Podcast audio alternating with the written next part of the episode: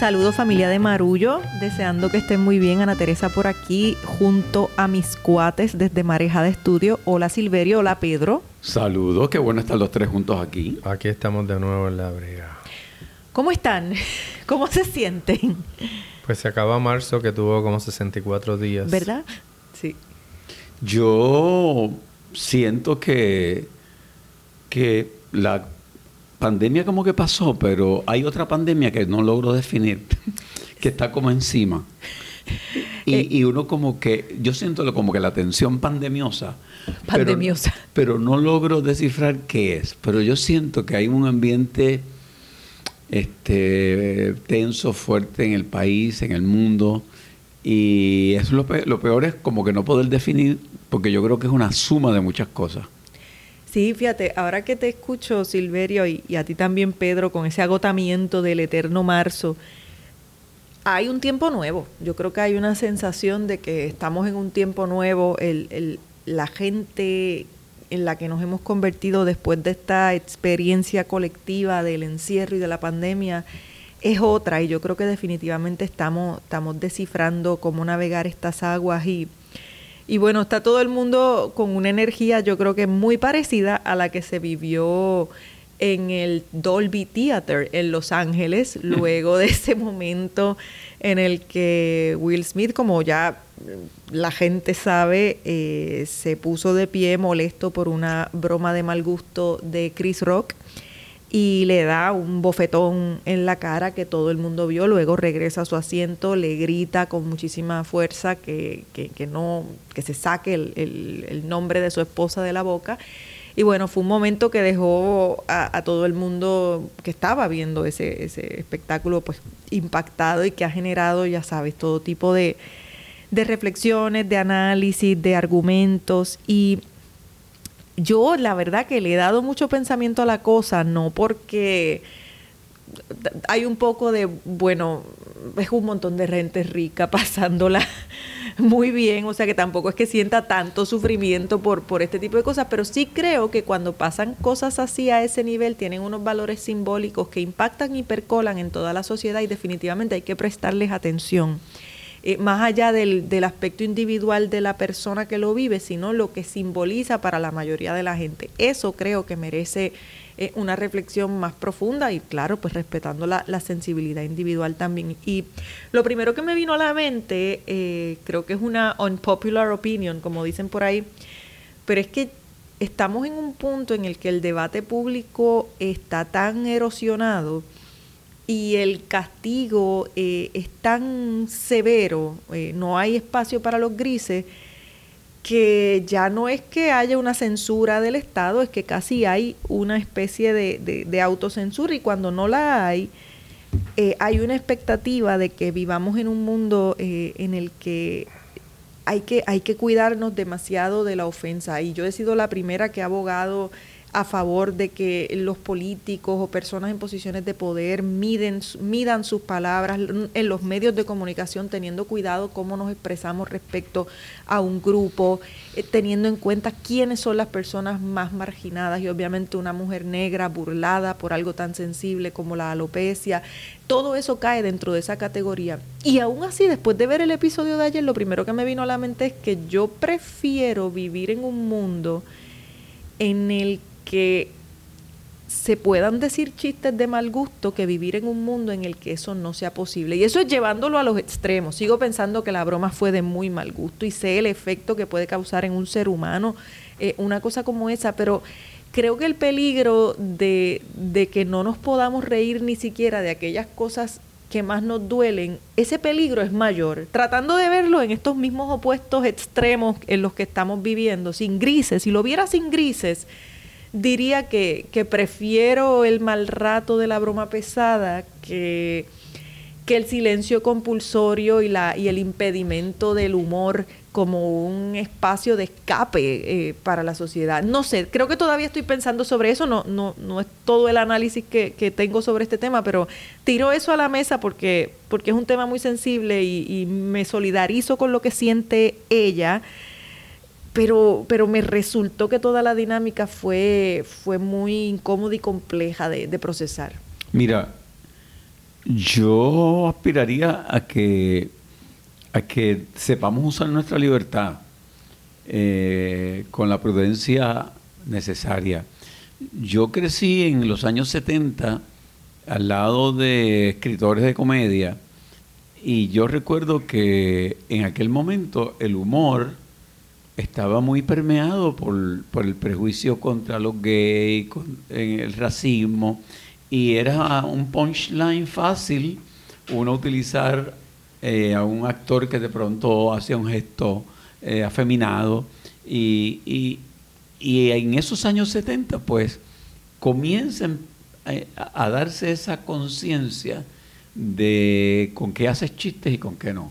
Hmm. Este, y yo recuerdo cómo poco a poco uno internamente va evolucionando a cómo hay unas líneas que personalmente uno no debiera traspasar, aunque esté permitido.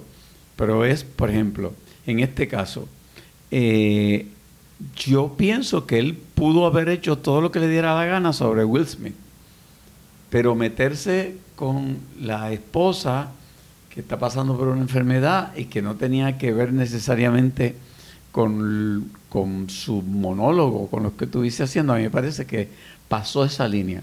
Pero entonces volvemos al retrato de Estados Unidos, que son todas estas ceremonias.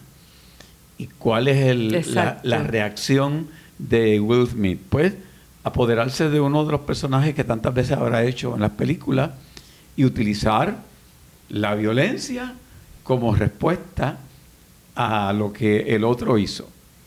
Y entonces, yo estoy buscando la palabra, pero la cagó más todavía.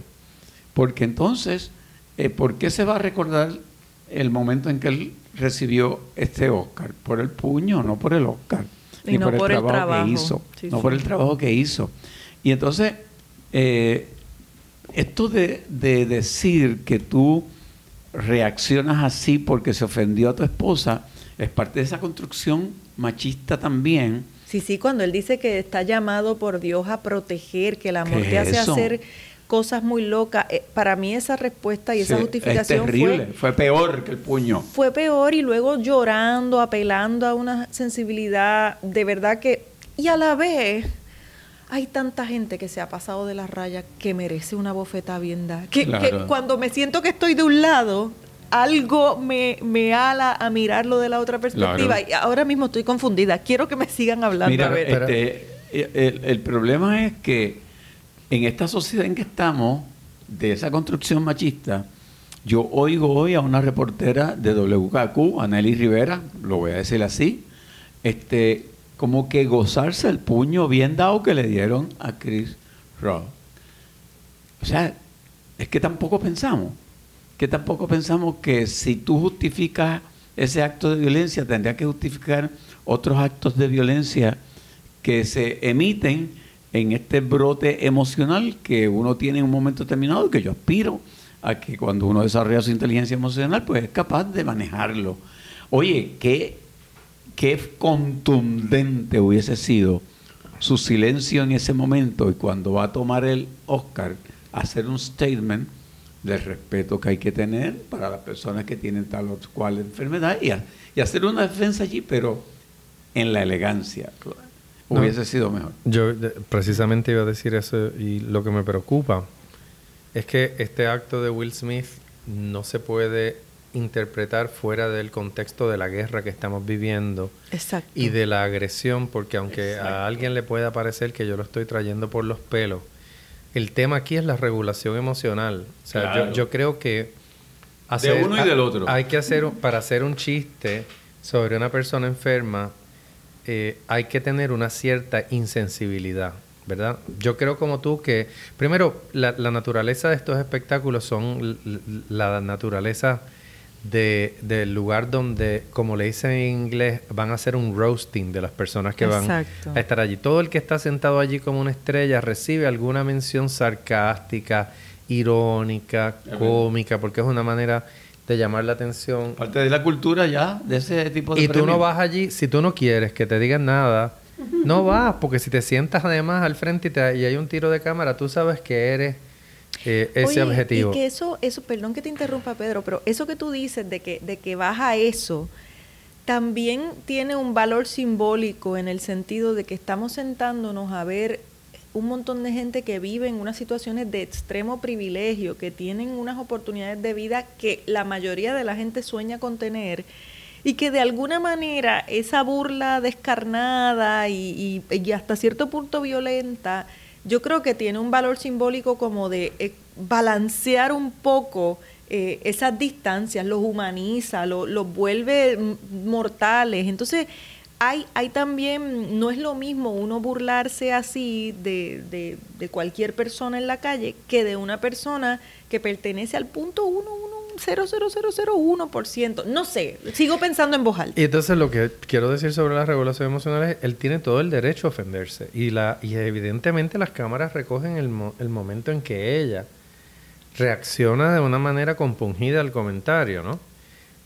Pero tú no puedes pararte frente al mundo y simplemente darle rienda suelta a tus emociones por una noción de que tienes que proteger a tu esposa y solo tienes que recurrir a la violencia porque no hay otra respuesta. A mí me parece que ahí hay un problema de regulación emocional porque, como dice Silverio, se pudo haber parado y pudo haber humillado inteligentemente a Chris Rock y haber defendido ante las cámaras a su esposa y a la dignidad como ser humano de ella, como, como persona y, y, de todas las personas que tienen algo que, que es visible en su, en su cuerpo, que llama la atención pero no lo hizo.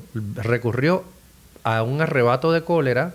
Para después entonces echarse a llorar. Para, después venir a una apelación de que perdón, perdón, perdón, discúlpenme. Yo eh, eh, ahí es donde hago tune out y digo, Exacto.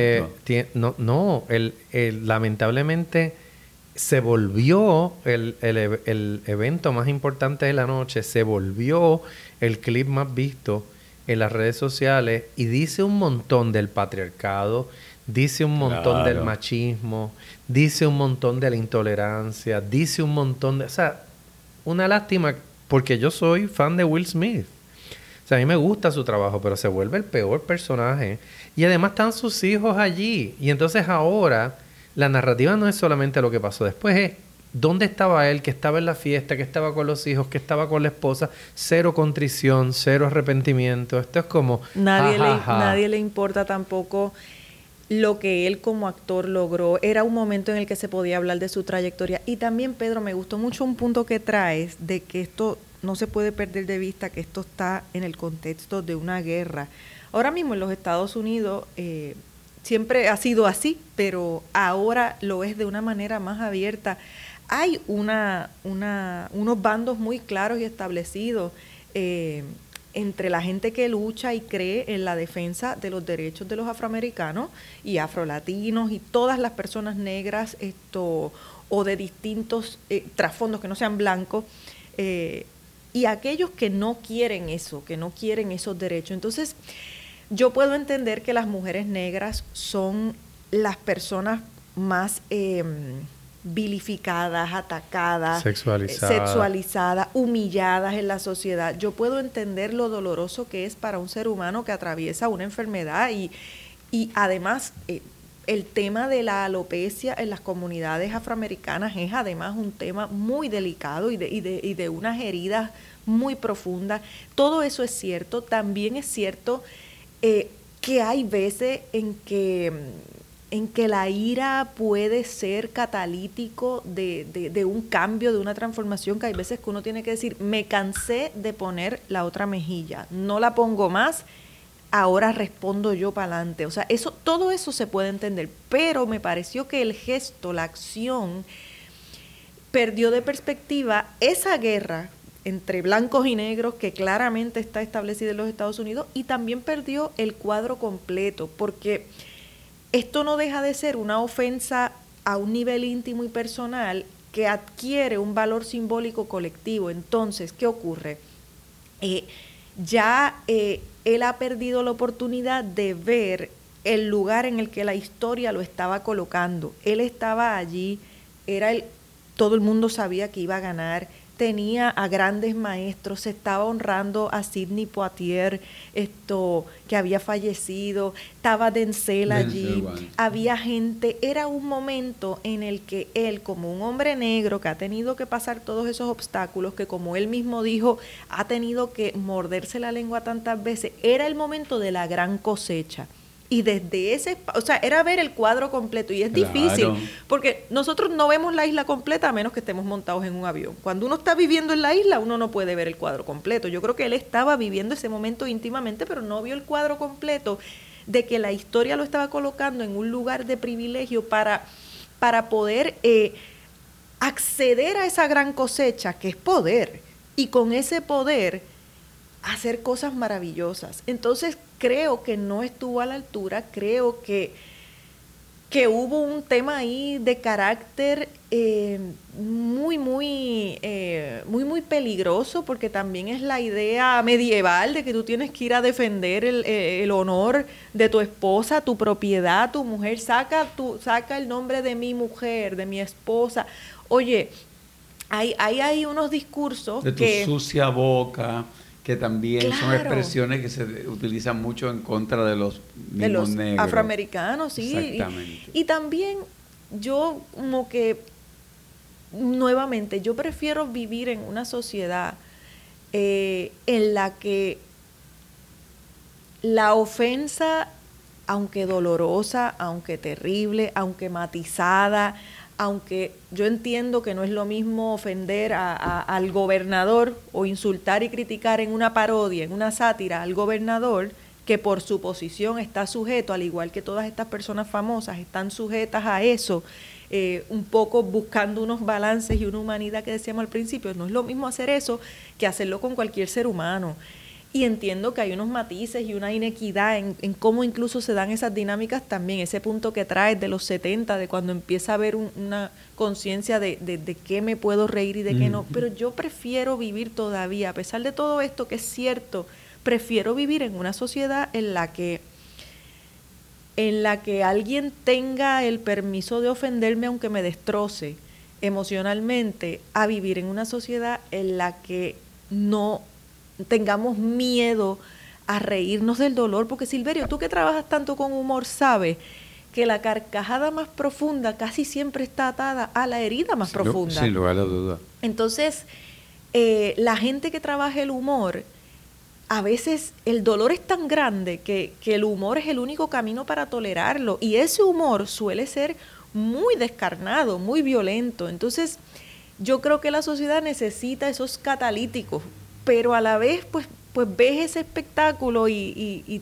es muy penoso porque estamos hablando de esto hoy día, no estamos hablando de además que ensombrece. No estamos hablando de la actriz esto de origen puertorriqueño que ganó esto un Oscar por, la interpretación. no estamos hablando de la extraordinaria historia que es King Richard, que es la que él está protagonizando, donde es sobre la, historia de este hombre pobre, negro, con una visión mega adelantada, que decide entrenar a sus hijas, no someterla a los usos y costumbres de las niñas que meten en el tenis y decide desarrollar su propia metodología y convierte a sus hijas en las dos más grandes hermanas que ha tenido la historia en deporte alguno. Y entonces también perdemos un poco eso, el contenido de esa historia por la cual se gana el Oscar. Sí, y, y, se ve, ¿qué es lo que se ve en la pantalla? Uno no, o sea, quien está, el, el, el público está viendo el cuadro completo, no está viendo lo que está pasando ahí dentro. Y la gente que está, yo creo que la gente que logra hacer gestas muy grandes en la vida pública, siempre tienen la habilidad de estar en el momento íntimo y presente, pero distanciarse y ver el cuadro completo. Y eso es eso es mucho valor. Ariana, Ariana de Bose, la, ganadora. O sea, que, que ver el cuadro completo es decir, hago esto, me lo saco de la cabeza, pero ensombrezco esto. O sea, no se ha hablado de otra cosa. No se ha celebrado el primer actor esto sordo que gana y que dio un discurso maravilloso ese Ni la película, Coda. Ni la película. No, no se ha hablado de aquello que las artes, en este caso el cine, traen a la mesa, que es la, la oportunidad de, de, de, tener estas conversaciones eh, en un contexto distinto. A mí me dio mucha, mucha tristeza por el valor simbólico que tiene, porque sé que es el tipo de cosas que van a utilizar la gente que detesta y, quiere Oh, impedir sí. el avance de los derechos de las personas negras para decir, perpetuar estereotipos. Y a la vez entiendo las mujeres que dicen, pues sabes qué, it was about time, de que le zumbaran una bofetada a aquellos que siguen humillando a las mujeres negras. Como que entiendo los dos puntos, pero si uno tuviese que irse en blanco y negro, prefiero el permiso de ofender eh, que el peligro de la censura. No sé. No, y, y además este, en la noche se jugaban muchas cosas. Yo leyendo hoy, el cine ha perdido una cantidad enorme de audiencia. El cine, o sea, las visitas de las personas al cine. a la sala de cine. a la sala de cine. ya. Estamos hablando de alrededor del 20%. Eh, estamos hablando de un medio que atraviesa una crisis en el sentido de que vamos más a nuestra sala que lo que vamos a una sala de cine. Y el modelo de negocio de la empresa cinematográfica está montado sobre la idea de que nuestras películas se van a presentar en una sala bien grande con sonido Dolby 5.1 y con una bolsa de popcorn, un modelo de negocios que como todo ha sido transformado por las redes sociales y por los sistemas de streaming. Eh, Coda es una película, es la primera película que gana un Oscar a Mejor Película y es una producción de una compañía de streaming. O sea que es también un hito frente a los grandes estudios que invierten de una manera diferente y que Claro. ganan de una manera diferente. Y había muchas expectativas puestas en renovar la ilusión de ver a las estrellas, había unas expectativas puestas de renovar eh, la idea de que la gente regresara al medio. Y entonces al final, encima de eso, y, y esto de por sí es un tema en sí mismo, estamos hablando de una industria que es objeto del odio del Partido Republicano y los sectores ultraconservadores de Estados. Unidos, que básicamente dicen que el cine de Hollywood lo que hace es promover los valores como la per- perspectiva de género y la tolerancia hacia conductas que son rechazadas por los sectores más conservadores. O sea que este evento reitera Sí, sí, les los da- les prejuicios da- les- les de la ultraderecha que dice, tú ves, y encima dos hombres negros, y para que tú veas el ejemplo que da. O sea, es como una pesadilla, por un lado. Con, caramba, escuchando, es que de verdad, mientras más me llevo a un lugar, escucho y me vuelvo del otro.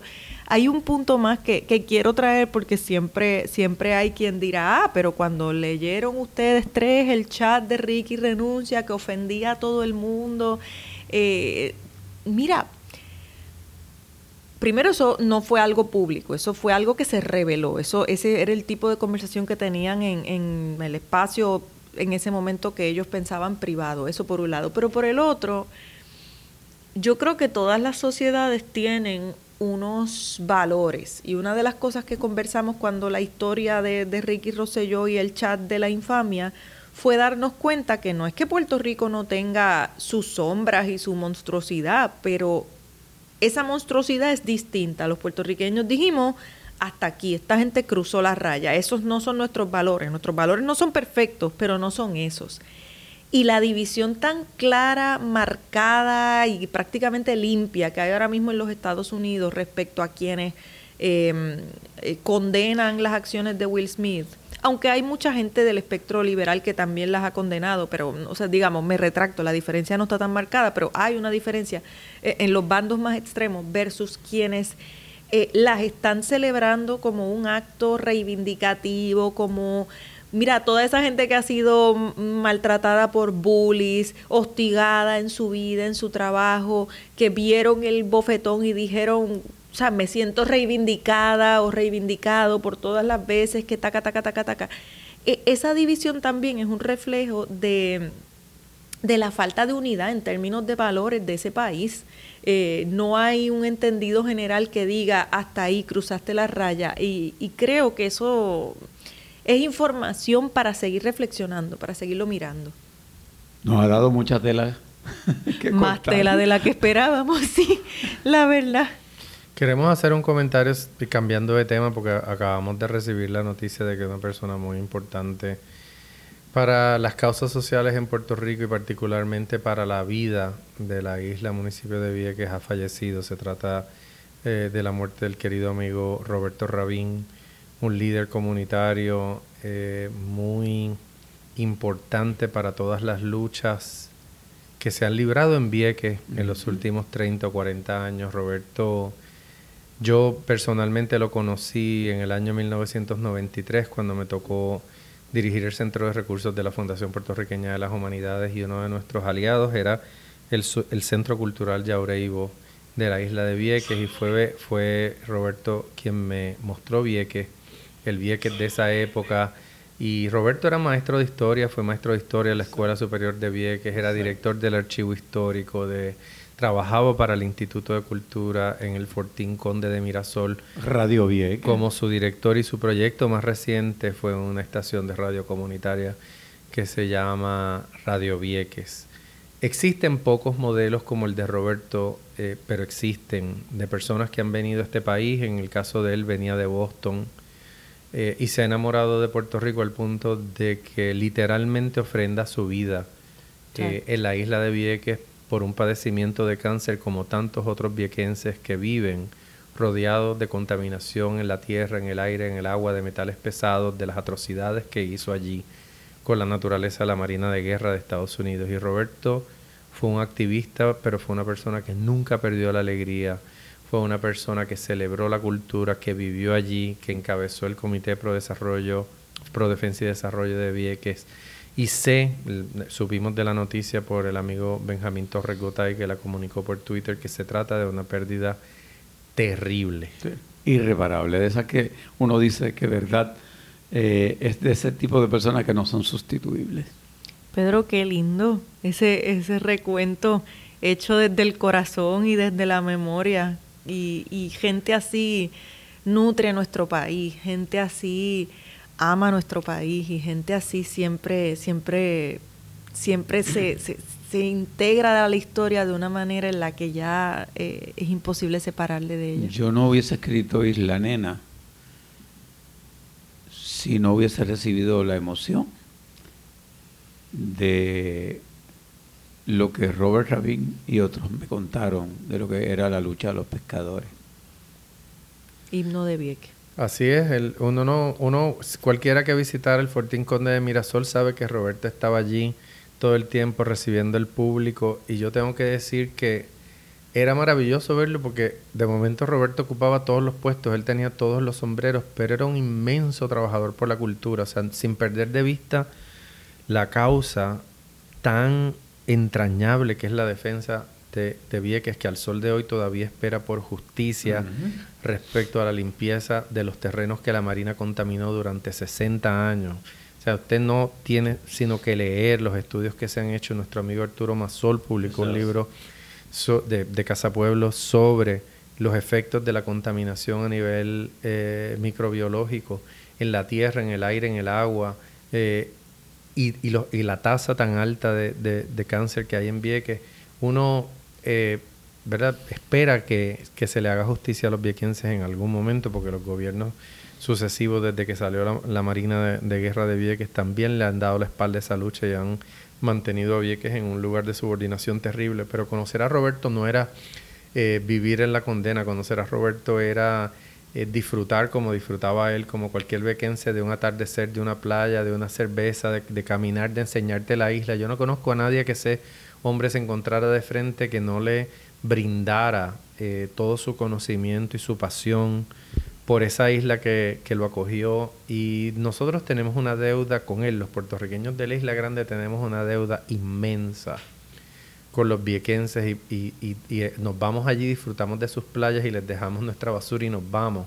Y nos olvidamos de que allí todavía eh, hace falta que se honre el trabajo que hizo Roberto durante tanto tiempo junto a su compañera Nilsa Medina y a tanta otra gente de Vieques que trabajó y trabajó y trabajó.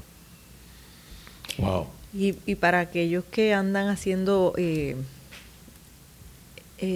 falsos discursos de xenofobia, ahí hay una diferencia entre un estadounidense o extranjero de cualquier lugar que llega, se integra, ama, respeta, eh, conecta y, se y forma parte del país y aquellos que vienen solo al saqueo nuestro de cada día. Hay, hay que establecer una, una línea divisora muy grande. El gobernador tiene ante sí el reto de nombrar siete días de duelo en este país, por lo menos por la muerte de una persona como él. Y como sabemos que nos escuche, que nos hace caso, esperamos que eso sea lo mínimo que se haga para honrar a la memoria de Roberto Rabín, un viequense eterno. Ah, hemos dicho. en esa nota. la pausa. Exacto, vamos a coger el nombre aquí y volvemos ahora. Esto es Marullo. Hola familia de Marullo, les habla por aquí Ana Teresa Toro para recordarles que mi último libro, Flora Animal, que es a su vez mi primer libro de poesía, ya está disponible en todas las librerías y plataformas de compra por internet de libros puertorriqueños. Es un libro al que le tengo un inmenso amor y van a poder encontrar en sus páginas un recorrido por la memoria íntima y colectiva a partir de una observación y contemplación de nuestra flora. Les invito a que me acompañen en esta aventura poética y que me dejen saber qué les parece Flora Animal, una publicación de Ágora Cultural Architects. De regreso a Marullo Pedro Reina Pérez, gracias por su compañía. Está próximo a salir un trabajito nuestro que hicimos durante la pandemia y que nos produce mucha ilusión. Se trata del proyecto Ciencia con Humanidad. Ustedes recordarán que cuando comenzó la pandemia la Fundación Puertorriqueña de las Humanidades nos encomendó unas conversaciones con científicos eh, sobre los entrecruzamientos de la ciencia y el humanismo en el contexto del COVID-19. Hicimos 10 entrevistas y esas 10 entrevistas han sido transcritas y editadas y van a salir en forma de libro. A mí me da mucha alegría porque nosotros los tres somos humanistas y también somos fanáticos de la ciencia. En el caso de Silverio es ingeniero, así que su, su camino al humanismo comenzó desde la química y Ana Teresa y yo somos fans de... Lectores de, todo lo que sea molecular. Sí, entonces es un trabajo que realizamos, como dije, gracias al respaldo de la Fundación Puertorriqueña de las Humanidades y del Massachusetts Humanities Council, mejor conocido como Mass Humanities. Así que, ¿qué les parece la publicación del libro? Bueno, lo primero es que cuando estaba repasando la tripa, como le llaman, del libro. La tripa, exacto. No pude evitar eh, revivir todos y cada uno de los momentos en que hicimos esas entrevistas y que me pareció como el trabajo que hicimos juntos en el verano del 19, un, qué sé yo, una muestra de nuestra amistad, de nuestro cariño, de nuestro compromiso con, con el país y que ese, ese, ese proyecto de ciencia con humanidad eh, me parece que, es uno de los grandes legados que deja este podcast Marullo. Eh, de verdad, me reviví cada una de esas entrevistas. Eh, me gustó mucho el que mantuviese como que el, el formato de que estás leyendo lo que allí se dio espontáneamente.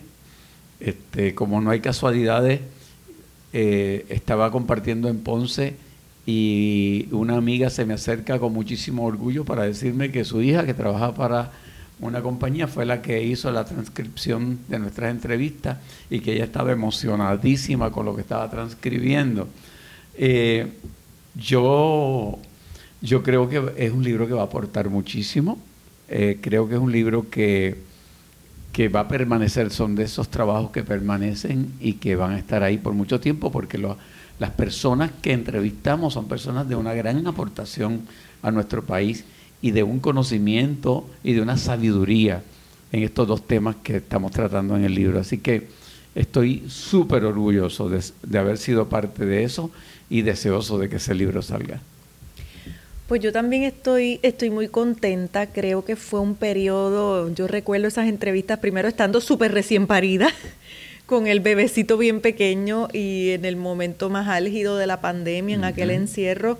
Y recuerdo que esas entrevistas fueron una ventana al pensamiento, una ventana a la reflexión, una ventana a las ideas. Fueron lo, lo que es una buena conversación, eh, la, la, posibilidad, la posibilidad de adentrarte en en el mundo, en el pensamiento de otra persona y, para mí fue es una memoria muy rica esa conversación y saber que vamos a poder evitar que el paso del tiempo o la inmediatez de, la radio pues, pues las, desintegre, poderlas preservar, eh, me hace mucha ilusión.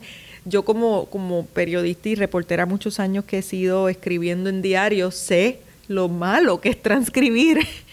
Pero cuando uno disfruta mucho una conversación se vuelve un, un ejercicio donde uno casi que camina por encima de esa conversación otra vez y es muy agradable. Así que tengo mucha ilusión de ese libro. Ya les estaremos avisando eh, acerca de presentaciones y cuándo estará disponible y todo eso. Y yo quiero aprovechar que estamos hablando de publicaciones para invitarles a todos los radioescuchas de Marullo a que em, entren a la plataforma ISU ISSUU, que es la plataforma de publicación digital a través de la cual van a poder acceder la nueva edición de la revista del Instituto de Cultura Puertorriqueña. Se dedicó a Victoria Espinosa en su centenario, que lo conmemoró el pasado sábado 26 de marzo.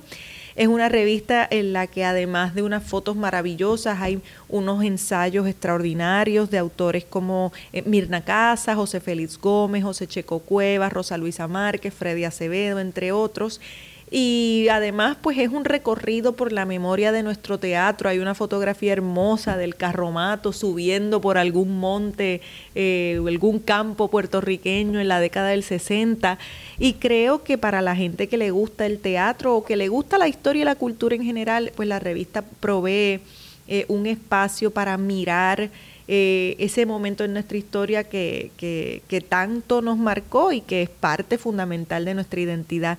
Si, si, les, si no la encuentran fácil a través de la plataforma ISU, pueden ir a la página de la editorial del Instituto de Cultura Puertorriqueña y van buscando donde diga revista del Instituto de Cultura Puertorriqueña y esa misma página los redirige a la plataforma en la que pueden acceder. ¿Y se puede comprar también directamente en las oficinas del instituto? Pues la revista aún no está impresa. La revista del Instituto de Cultura hace unos cuantos años no se imprime, pero se hay planes de que en el próximo mes, mes y medio se van a imprimir algunas ediciones especiales, entre ellas esta. Así que estará impresa dentro de dentro de unas cuantas semanas, pero por ahora la pueden disfrutar de manera digital, sobre todo aquellas personas que nos siguen eh, desde fuera de Puerto Rico. Mira, ya que mencionaste los 100 años de, Victoria Espinosa, yo estoy también en la celebración de los 100 años de Don Tommy Muñiz y entonces va a haber una actividad este miércoles que es la premier de la película Lo que le pasó a Santiago, eh, última y única película puertorriqueña que ha sido nominada al Oscar. Sí, que la pusieron, ¿verdad? Y entonces va, va a estar en los cines de nuevo. Y yo creo que va a ser bien interesante mirar esa película ahora, con la mirada de ahora, este, sobre todo en la celebración de los 100 años de Don Tommy. Y me parece que va a ser para mucha gente un, un redescubrimiento de ese Don Tommy que yo recuerdo a un gran actor decir, de tener a Don Tommy, él, mirarlo con los culo botellas aquellos que él usaba por espejuelo el actor decirle, he visto la película y usted es un maestro de la actuación natural, le dijo eso a don Tommy. No, yo, yo quiero, qué chévere, yo, yo, yo les quiero decir que para mí lo que le pasó a Santiago es una de mis películas favoritas en la vida. O sea, a mí esa película me produjo un placer enorme verla y la propuesta me pareció eh, súper novedosa y hace muchos años que no la veo en estos días. Verdad, yo quiero verla de nuevo. Que verdad que estuve ahí? estuve recogiendo las cosas de mi mamá que vive ahora en un asilo, pero encontré el VHS de, de, la película y decía, yo tengo que sentarme a ver lo que le pasó a Santiago de nuevo, pero me encanta la idea de volver a una sala de cine a verla y verla. Así que yo me apunto. Yo les quería decir del libro de Ciencia con Humanidad, para regresar ahí un segundito, que una de las cosas que me llamó la atención de la lectura del libro es que nosotros hicimos ese proyecto en un momento en que la ciencia todavía especulaba sobre muchas cosas. Yo creo que el público cuando lo lea eh, va a ver esa entrelínea de que estábamos viviendo una pandemia y que no sabíamos qué, esperar. No había una vacuna todavía. Estábamos hablando de, cómo la ciencia ensayaba. No había salido el Omicron. Este, Exacto, ni Delta. ni el Delta. De, de, cómo la ciencia ensayaba y fracasaba y de lo importante que era fracasar para aprender y hay un tono ahí muy realista, muy reality eh, de las conversaciones. Es que, verdad. Que tiene que ver con que estábamos hablando con científicos que estaban tratando de comentarnos a nosotros y de explicarnos cosas que hoy ya están más resueltas y más decididas, pero que en aquel momento eran apenas un atisbo de, lo que teníamos de frente y, ese entrecruzamiento entre ciencia y humanidad me parece que es muy importante porque no, los saberes en nuestra cultura no viven divorciados, viven juntos. O sea, los científicos son humanistas y los humanistas somos científicos de alguna manera. Y cada oportunidad que tengamos para promover esa idea de que el mundo es interdisciplinario, eh, la, celebro. Bueno. Pues yo, bueno, yo creo que ya eh, con esto podemos ir redondeándonos. Queremos decirle, familia de Marullo, que este es el último episodio de esta temporada. Vamos a estar tomando una pausa. Esta temporada la hemos querido hacer trimestral, eh, unos tres meses esto para, aunque empezamos un poquito antes, ¿verdad? Empezamos antes, la hicimos un poquito...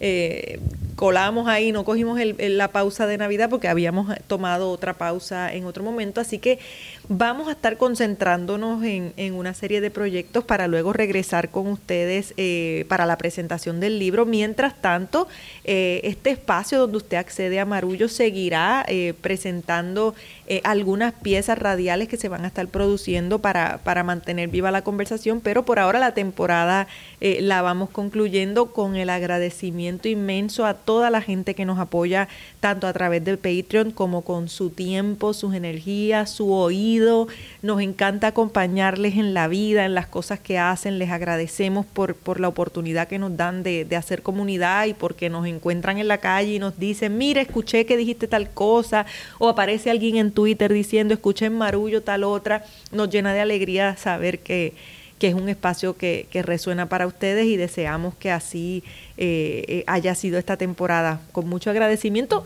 ¿verdad? Lo, dejamos por ahí. Yo voy a estar eh, haciendo unas entrevistas como hacíamos en los veranos de proyectos especiales, así que no se aparte de este espacio porque a partir de la semana que viene voy a estar eh, haciendo esas entrevistas y presentándolas como un proyecto especial de Marullo, como hicimos eh, en, los veranos anteriores.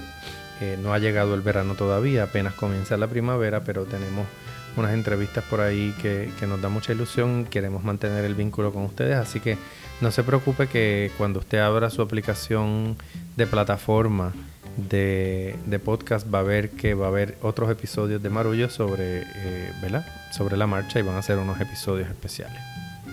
Bueno, pues esto es Marullo. Marullo.